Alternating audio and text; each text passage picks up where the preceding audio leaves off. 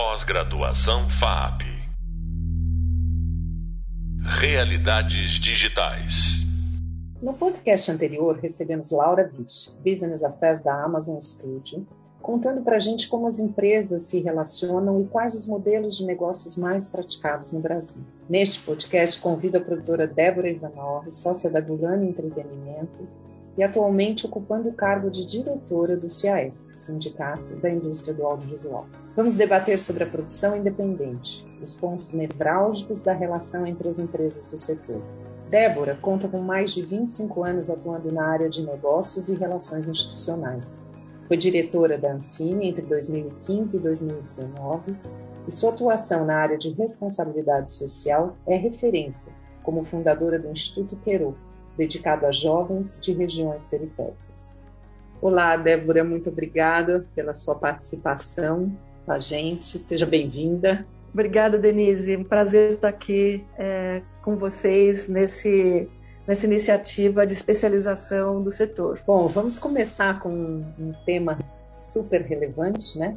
e complexo, que é a regulação do VOD, o Video On Demand. Qual a importância dessa regulação e que falta para o Brasil se posicionar em relação a, a, esse setor que em outros países já está sendo discutido e definido há anos? Bom, é, é, para falar assim da, da importância desse, desse mercado, a gente precisa ter em mente que ele é um dos mercados que mais cresce em todo o mundo, movimentando assim bilhões de dólares no mercado global. E durante a pandemia, o crescimento ainda foi assustador, assim, contra toda a crise econômica que assolou o mundo, né?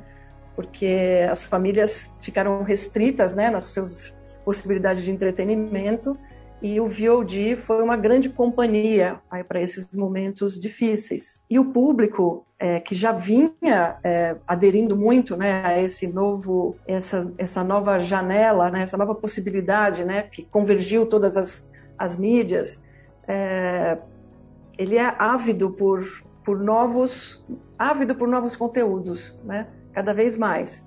Então a produção tem que crescer, crescer. E a gente tem dados, eu, numa revista da Forbes do ano passado, mostrou que no primeiro ano da pandemia esse mercado cresceu 26% no mundo. Imagina, não é um, não estamos falando de 5%, 10%, são, são crescimentos astronômicos. Então, e é, é importante a gente falar sobre esse contexto e situar o Brasil nele. O Brasil é o quinto maior mercado consumidor de VOD do mundo. Então, daí já dá para a gente ter uma dimensão do que importa tanto para nós. É, queremos ser mais do que um mercado consumidor, né? Queremos não só trazer lucratividade para produção feitas fora do país, como queremos ser um grande polo de produção de conteúdos para o mundo. Né? Queremos, devemos almejar isso, né? Então, a, a importância de se regular esse mercado para nós aqui no Brasil, ela é crucial. Ela é crucial porque a gente vê também ah, o crescimento desse mercado há muitos anos. A gente não está falando de um mercado novo, né? esse mercado já, já entrou em pauta da regulação no mundo, por exemplo, na comunidade europeia em 2010. Em 2013, iniciaram as primeiras legislações ali nos países da comunidade. Em 2018, o Parlamento Europeu aprovou novas diretrizes, quer dizer, uma nova onda regulatória, aprimorando o que eles já tinham estabelecido antes. E aqui, a partir de 2020 e 2021, a gente começa a ver novas, é, não novas, mas o aprimoramento dessa legislação. Né? Então, estabelecendo assim dois eixos muito claros, que um é é, participação, maior participação do conteúdo local nas grades de programação, por exemplo, Comunidade Europeia de 30% foi estabelecido. E aí cada país é, define os, o percentual do seu país dentro desse, dessa cota de 30%. E a outra diretriz é reservar uma, uma pequena parcela dos lucros auferidos naqueles territórios para o desenvolvimento da produção local. Então, esse eixo tem norteado a regulação pelo mundo E, e no Brasil, a gente tem também um aquecimento muito grande desse, do mercado de produção, mas sem nenhuma regulação. O Congresso Nacional, é, do Congresso Nacional, tramitam dois projetos de lei, um de 2017 e um de 2018. Então, você imagina que para chegar ao projeto de lei já teve anos antes de debate. Né? Então, na Câmara dos Deputados tem um projeto de 2017, de autoria do deputado Paulo Teixeira, também dentro desse perfil, também, também se espelhando na regulação é, europeia. E em 2018, é de autoria do deputado Humberto Costa, no Senado. Qual a evolução desses projetos? Quase nenhuma. Então, assim, muitos debates, passa de uma comissão para outra, ele, ele é bastante delicado mesmo. É natural que, que a gente tenha bastante resistências, porque, porque esse é um mercado muito importante, né? é muito, muito pujante, como a gente falou, e a gente precisa avançar. Né? É, nesses últimos anos, paralelamente a esse debate, as plataformas passaram a investir muito, não só na América Latina, mas em, em produções locais em todas as partes do mundo. Por quê? Porque se concluiu que a produção local, que o conteúdo local é importante para fidelizar o consumidor em cada região. Então a gente está vivendo um período também de aquecimento de investimentos desses players globais aqui no nosso território, o que é muito bom. Imagina, ainda mais nesse período de crise econômica que nós passamos, é, tem sido muito bom e é, um, e é um excelente modelo de negócios. Mas nós queremos um pouco mais, queremos continuar produzindo sob encomenda e também estamos, queremos almejar, assim como outros países, que parte dessa produção seja garantida propriedade é, propriedade patrimonial, propriedade intelectual em mão dos empresários brasileiros. Né? Acho que esse é um sonho, não é um sonho, é um, é um dever necessidade, nosso. É um dever. É um dever, uma necessidade, né? Que os produtores lutem por essa, por essa regulação. E eu tenho muita esperança de que a gente tenha aqui no, ao, ao, longo do próximo, do próximo ano, que eu digo contando a partir de agora, né, que a gente tenha avanços nesse sentido. Bom, Débora, realmente eu acho importante debater sobre a regulação, porque as, a, nos próximos anos a gente, a gente vai ter, sim ou sim, que ter uma posição perante o resto do mundo, já que todos os outros países, é, todas as indústrias do audiovisual dos, dos demais países estão estabelecendo regras, né, e se tornando players, é, agentes importantes, né, no cenário mundial. O Brasil precisa estar inserido no cenário mundial, sem dúvida.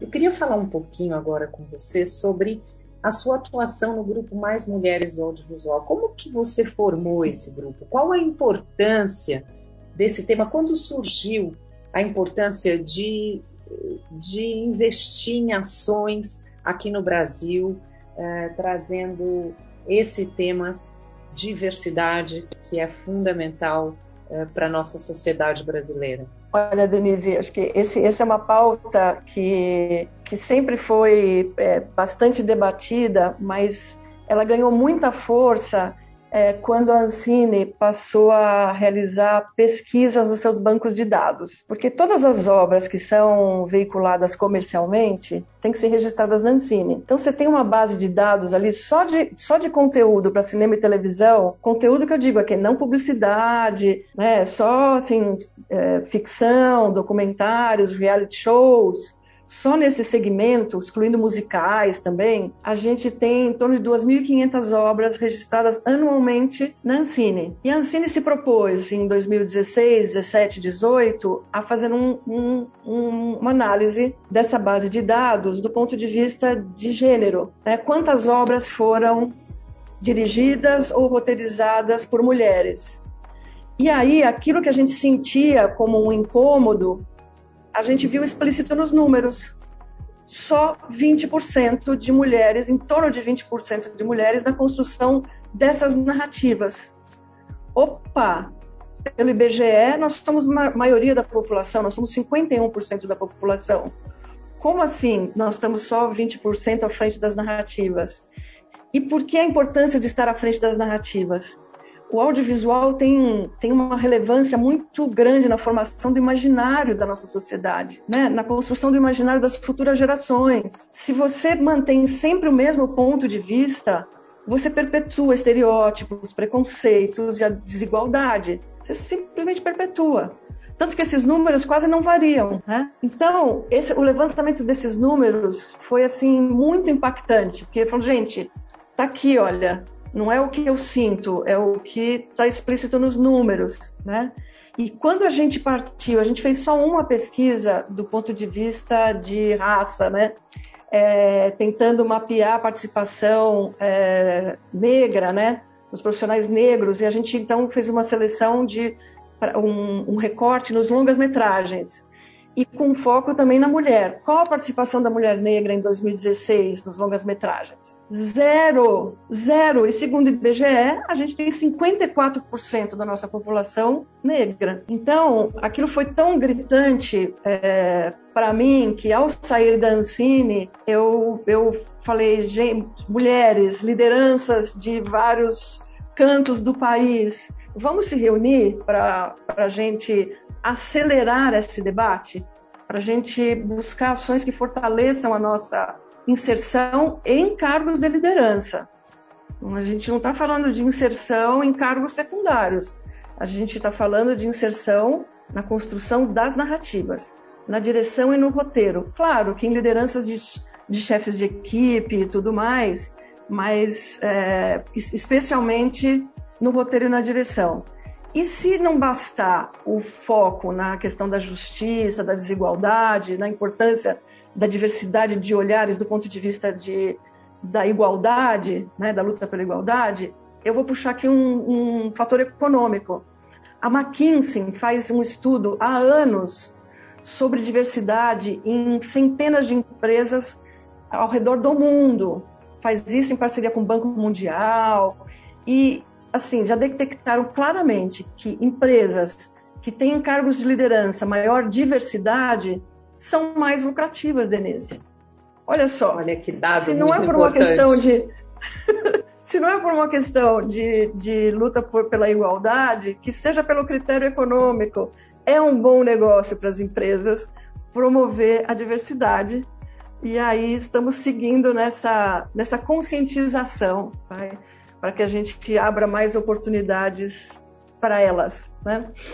E esse grupo cresceu muito, né? Eu sei que você foi foi para o exterior, visitou países onde tem ações muito importantes. Você teria alguns exemplos para citar é, de países que têm iniciativas é, bem-sucedidas nesse, nesse tema da diversidade do audiovisual?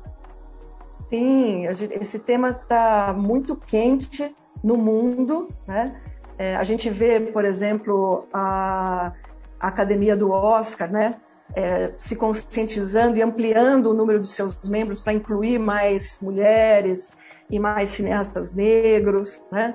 É, nessas minhas idas assim para alguns festivais, eu, eu, participei de encontros de, de movimentos da sociedade civil pelo mundo e vi alguns exemplos muito bacanas. Por exemplo, na França, é, o CNC, que seria o equivalente à Ancine aqui, né, que promove as políticas públicas de acesso ao fomento né, para a indústria audiovisual lá, eles estabeleceram algumas regras que, se a produção tiver demonstrar maior diversidade nesses cargos de liderança, ela pode ter acesso a 15% a mais de investimentos. Olha, é uma forma de estimular, olha que bacana. O CNC, que é, é sim, tem 70 anos de políticas continuadas, já, assum, já assumiu já a pauta da diversidade. A gente vê também um movimento nos festivais. É, em Cannes, depois daquela manifestação das mulheres na escadaria de Cannes em 2018, cento, mais de 120 festivais no mundo é, aderiram à pauta e se comprometeram a promover maior diversidade nas comissões de seleção. E a Espanha estabeleceu por lei paridade na paridade em toda e qualquer comissão de seleção de fomentos públicos. E por aí vai, né? E isso, no Brasil a gente. Eu acho que isso parte, inclusive, de, de, uma, de uma exigência do nosso público, né? Eu acho que o público Sim. vem questionando as empresas é, e as empresas estão se posicionando cada vez mais né, nesse tema tão importante. Inclusive aqui no Brasil, acho que tem as empresas de streaming já estão exigindo que as produtoras que prestam serviços incluam, né, é, um percentual. É, eu queria que você contasse um pouquinho é, sobre essas exigências principalmente de Netflix, que eu, que eu sei que, que tem esse cuidado, né? É, imagino que as outras também, em, em ter um equilíbrio é, nessa questão da diversidade entre o, as pessoas que trabalham, é, principalmente em cargos de liderança. As plataformas de streaming têm estado muito atentas à questão da diversidade e elas não têm chegado a exigir, mas a pedir, né? para que a gente procure é, uma maior inclusão nos cargos de liderança. Esse é um movimento extremamente importante para a gente mudar esse cenário, né? Se a gente tem essa, essa demanda por a partir de players globais, a gente tem mais chance de acelerar esse processo de, de inclusão, eu chamaria, né? E que realmente resulta num, num novo olhar, né? Uma diversidade de olhar que que impacta bastante na, na criação da obra. É, e eu, eu, acho que a gente tem desejo de ver obras tão diversas quanto é diverso o mundo, né? Estamos assim um pouco cansados das mesmas narrativas, né? Queremos outras narrativas, outros pontos de vista, inclusive diversidade regional, né? É, não queremos sempre as mesmas pessoas falando de, sobre qualquer canto do mundo. Queremos que pessoas de outros cantos do mundo é, também tenham vez e voz, né? Queremos ver essas histórias, né? Sim, muito importante, porque as histórias são diferentes, né? Imagina o Brasil do tamanho que é, cada região tem, tem, a sua, tem as suas características tão peculiares, né, e tão diversas, é um país uhum. imenso como o nosso. Uhum. Ah, muito bem, Débora, foi ótimo falar com você. Eu acho que a gente, eu queria abordar o tema dos modelos de negócios da Gulani, é, mas eu não sei se a gente tem tempo para abrir tanto assim, então eu vou te pedir um exemplo de um projeto bem sucedido da Gulani que tenha usado fundos, é, fundos não, é, recursos públicos, leis de incentivo. Eu vou citar um projeto até um pouco mais antigo, mas que eu gosto muito de falar dele porque ele tem uma diversidade de fontes de recurso assim muito grande, né? Que é uma história de amor e fúria, que ganhou o prêmio de Annecy, de animação da França. Tá? E é um projeto muito lindo e que eu lembro que ele contou com 13 fontes diferentes e 17 investidores diferentes. Isso para demonstrar que a gente tem uma, uma gama muito grande de possibilidades. A gente fala muito do fundo setorial. O fundo setorial é uma possibilidade. Só de incentivos fiscais é, federais, a gente tem outras cinco a gente tem incentivos fiscais para os distribuidores, para as televisões por assinatura, para os canais de televisão aberta. A gente tem os funcines, tem o tradicional artigo 1 que é similar à Lei Rouanet. Você tem os incentivos fiscais estaduais, né, que é o do ICMS, os municipais, que é o ISS PTU, né, que vários municípios têm. Então, você tem o mercado internacional, as coproduções internacionais, que é uma outra fonte de recursos, né? E aí você tem também as, as possibilidades da iniciativa privada, também que não tem a prestação de serviços, de encomenda, mas você tem as marcas também que se interessam de participar das suas obras e entram com parte é, dos investimentos.